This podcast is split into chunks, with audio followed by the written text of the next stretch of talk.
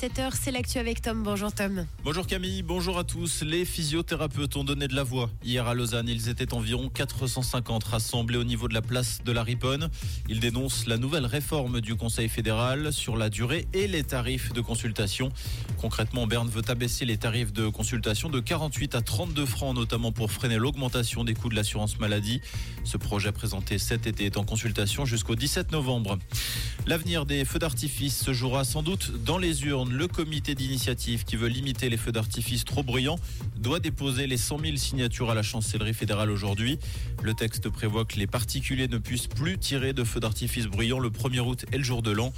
Les feux d'artifice ne seraient autorisés que lors d'événements suprarégionaux, cela afin de protéger l'homme et l'animal de nuisances sonores excessives.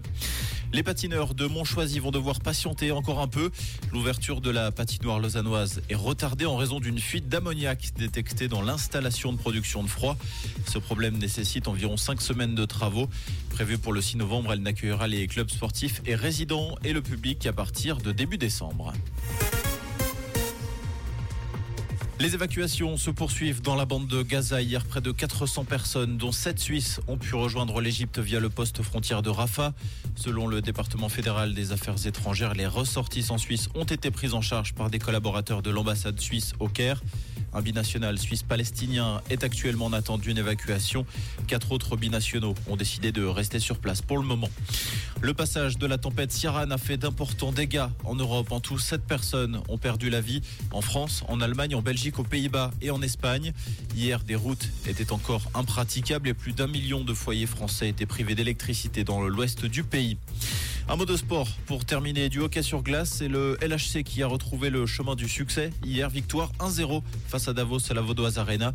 Les Vaudois qui signent leur troisième victoire lors de ces quatre dernières rencontres et qui retrouvent du même coup le top 6 de la National League. Comprendre ce qui se passe en Suisse romande et dans le monde, c'est aussi sur Rouge.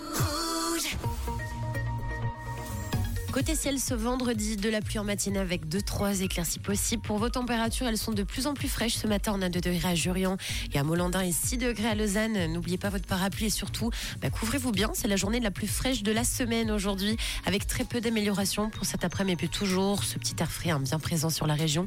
Une belle fin de semaine et bon week-end à l'écoute de Rouge.